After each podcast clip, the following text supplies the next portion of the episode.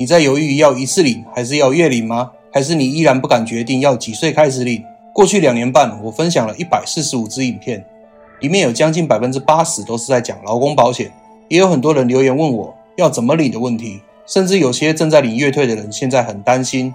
虽然劳保很难破产，但高几率会改革，少领多缴延后退是改革三大方向。至于政府拨补，可能也别高兴得太早，喊话的是决策者，承担代价的是民众。而且是还没退休的所有劳工族群承担，不止劳健保费，连税金都是承担代价。而很多问题等到决策者卸任才会浮现。然而，正在工作的人陷入二选一的难题：是要把钱拿来养活自己跟培育下一代，还是填补老年化加少子化的无底洞？前者选的是希望，后者选的则是回馈。这是个目前吵不出个结果的价值问题。以现在的局面，劳工几乎都会选前者。因为事实就是，劳动人口红利越来越少，而共享退休这块资源的人越来越多。年金改革只是时间上的问题而已。然而，我频道里的影片只能帮一种人，就是还没到退休，现在还能工作的人。因为这些人才有扭转自己命运的能力，甚至不会造成自己和孩子们的负担。我还记得在学生时期，我有一些同学从小父母就离婚，从此过着单亲生活，偶尔得跑到他们的另外一个家。才能找到这些同学跟他们玩，但是往往另一个家的生活品质非常差，不好的那一方可能因为各种原因堕落，一直到出社会，这种情况更严重了。朋友有了工作，但爸爸或妈妈过不好，甚至有些还要负担中风、失能等等的。想到这里，就替朋友感到满满的无力感。但其实这种事看多了，也真的会麻痹。当初退伍踏入金融业，也变得很现实，反正做好业绩，顾好自己的羽毛就好。后来也发现。这环境到处都在割韭菜，这生病的金融环境让我后来非常痛苦。一直到做了这频道，我才找到使命感。只有提升财商，才有机会保护好自己，不至于变成被收割而毫不自知的韭菜。我也相信，在这频道的十二万个朋友，也是希望能透过学习找方法改变命运。当然，我也尽可能分享我知道的知识，在你人生短短几十年能打拼的时间里，可以尽可能的早点感觉财务自在。这个频道是培养想把钱做好有效规划，培养一些想让财务更自由的人做的。如果你是这种人，可以考虑关注订阅，或到脸书、IG、抖音平台关注我。这些平台也会分享平常不公开的资讯。我真心希望正在持续学习理财的你，早日在财务得到自由，不再为钱所役。开头我讲的话也许对退休人士不公平，但一直以来不公平的情况一直存在。在四十年前，只要愿意付出时间劳力，基本上要买房、买车、养孩子都不成问题。但当时二十五岁的人，现在也六十五岁了。现在二十五岁的人，就算做了同等的付出，也只会感觉天哪，钱也太难赚了。买车还勉强可以，买房生孩子就算了，现在还要我缴多一点的钱养退休老人，我宁愿花钱学点技术，让自己赚更多钱。要我缴钱，等我钱赚够多了再说吧。简单说，有赚钱能力才能决定掌控权。至于年纪太大又很依赖退休金的人，只能说，可能只剩三个方向能努力了。第一个就是想办法争取相关的权益；第二个就是尽可能精简你的生活开销；第三个就是尝试挑战退休后还能赚钱。简单说，在这资源越来越少的趋势下，已经退休的人要自保，只能再动起来。想把责任推给谁，也没几个人扛得住。未来消费趋势开始转换到银发族身上，代表未来银发族生活落差会越来越大，跟年轻人不一样，没钱了还能努力赚。退休后才发现钱不够，想找一份工作，结果做没几个月，可能就被考核掉了。现在聪明的雇主会做完整的劳动契约，员工被考核掉，可能还不用付资遣费。但二职老板太多了，细节我不便详述。我过去接的咨询，只要是年过六十的来咨询的原因，几乎都是遇到一个问题，就是他们的竞争力不知不觉的消失了。接下来退休金根本不够用，要怎么办？简单来说，年龄越大，规划的空间越小。你只能趁还没退休前靠自己堆叠上去。但如果距离退休还有五到十年以上，这边整合几个重点给即将退休的劳工。首先是提前五年先领百万入袋为安，这个内容我之前好几支影片有分享过。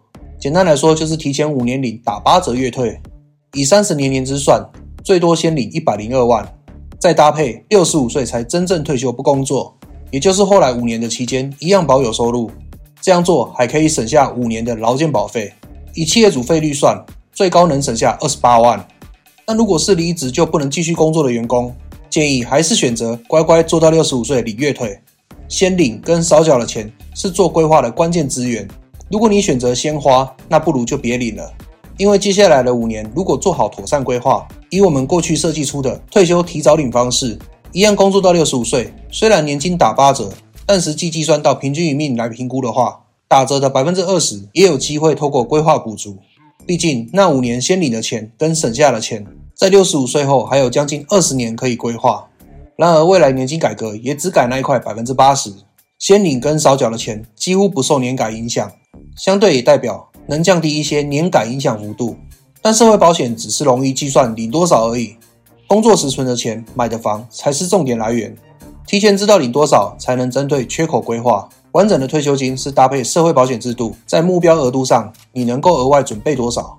举个例子，如果是三十五岁就开始准备，六十五岁退休想月领六万，搭配政府劳保劳退，请领中位数两万三，退休前每月存六千，就有高几率能做到。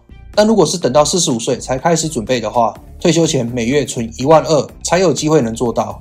如果是等到五十五岁才想到要开始准备，退休前每月存三万六才可能勉强达标。提早规划，其实好好退休并不困难。如果担心未来通膨购买力缩水的问题，也可根据历史通膨调整要提存的预算。以上都是采用历史整体市场来估算的，你也可以用以上的概念做退休金准备。如果不知道如何做，但很想好好规划。也可以考虑透过预约一对一咨询服务，我们的顾问会协助您找到规划的方向。或是不想透过顾问，想自己学会评估，你也可以预约战略讨论、面试、培训课程，学会技术，也有机会帮助身边的亲友。讲完打折零月退不吃亏的核心观念，接着是提前十五年最高一次领两百万，这个也是很多人想领却不敢领的选项。有人说要一次领，不然破产就领不到。但台湾人有一个通病，就是健忘症。其实，在二零零九年劳保年金正式上路以前，当时劳保破产的传闻就传遍大街小巷，甚至有民众争先恐后的办理一次清领。如今却有大部分人都后悔做这个决定。然而，这决定并不是只有缺点，毫无优点。其实这样做也能节省十五年的劳保费。以费率来算，企业主这样做优势较大。企业主一年劳健保费要缴将近九万，当然这也包含加保期间的健保费。以最低费率扣除，一年大约能省七万。而加入工会的自营商能节省的劳健保，一年最多能省四万多，相对会少一点。但如果以员工的费率来计算节省的钱，一年最多只能省一万二，差距非常大。如果用四趴退休提领法则来计算的话，要月领两万，至少需要六百万的本金。然而，在做这个一生一次的决定以前，我们还必须要确保在提领的十五年后，领到和省下的钱至少要累积出六百万，才可能做到六十五岁月领两万的目标。如果是采用适合规划退休的配置比例，虽然有机会达标，但也只领两万而已。而五十岁能领两百万，等于有三十年年资。到六十五岁领月退，最高是能领三万多。就算年改打八折，月领也还有两万四。所以要超越年金的困难度其实并不低。如果以员工身份想一次领来超越年金，挑战失败的几率毋庸置疑只会更高。而且高报酬伴随高风险，增加不确定性，也无法保证以上组合报酬十五年不变。所以，过去大部分来咨询评估的顾客，扣除掉对投资或赚钱技术有高度把握、有自信能靠这些钱超越年金的人以外，最后几乎都选择年金，而非一次清领。毕竟，牺牲退休后作为保底的选择，以及一次清领后就得放弃不少权益，国民年金的加保资格大多因此被取消。也因此，未来无法加入农保领老农津贴，军保也因超龄和劳工身份不可能回忆，仅剩下唯一的公保，也许有机会加入，但此时各种条件再加上考试筛选机制，也许只剩选举跟空降公职这两条路了。只能说公职僧多粥少，别把路走窄了。最后是，请投资自己，只用闲钱做投资。一个没本金的人，就算给你翻倍机会，也只是从很穷变得好像没那么穷而已。如果你已经靠近退休，本金来不及存，我建议你不要过度钻在退休金规划上。你的问题就是过去赚太少，或是花太多。我过去也有接到退休金不足的规划案，他们非常清楚自己退休金来不及存了，就很干脆的对未来做了两个决定。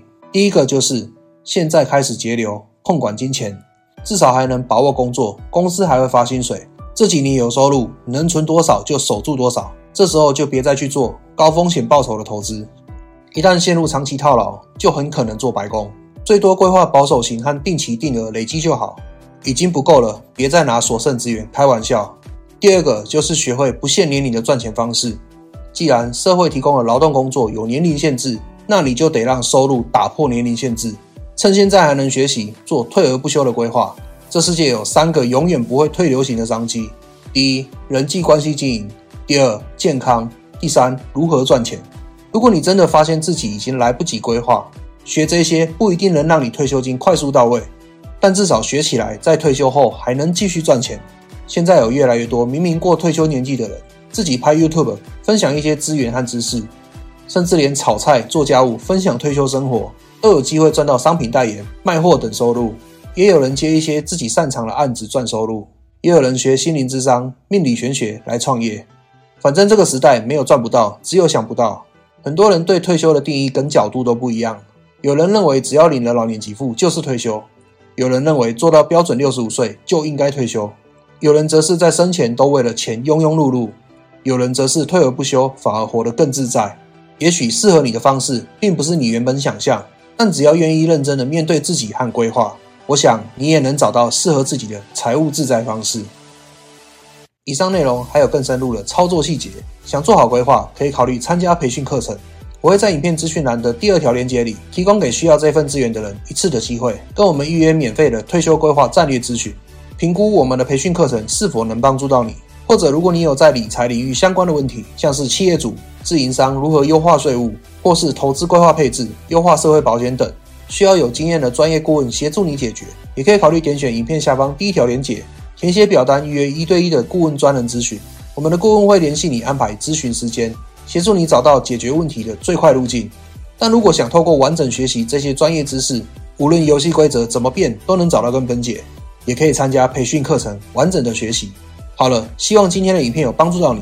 如果在今天影片里你能找到一两句话对你有帮助，记得要点赞这支影片，这样以后演算法才会记住你要的知识，才会有更多这类的知识影片可以学习。你也可以把影片分享给朋友或家人，相信他们也会因为你的分享得到提升。或是你有什么想法，欢迎留言分享。我是 Alan，下次影片见，拜。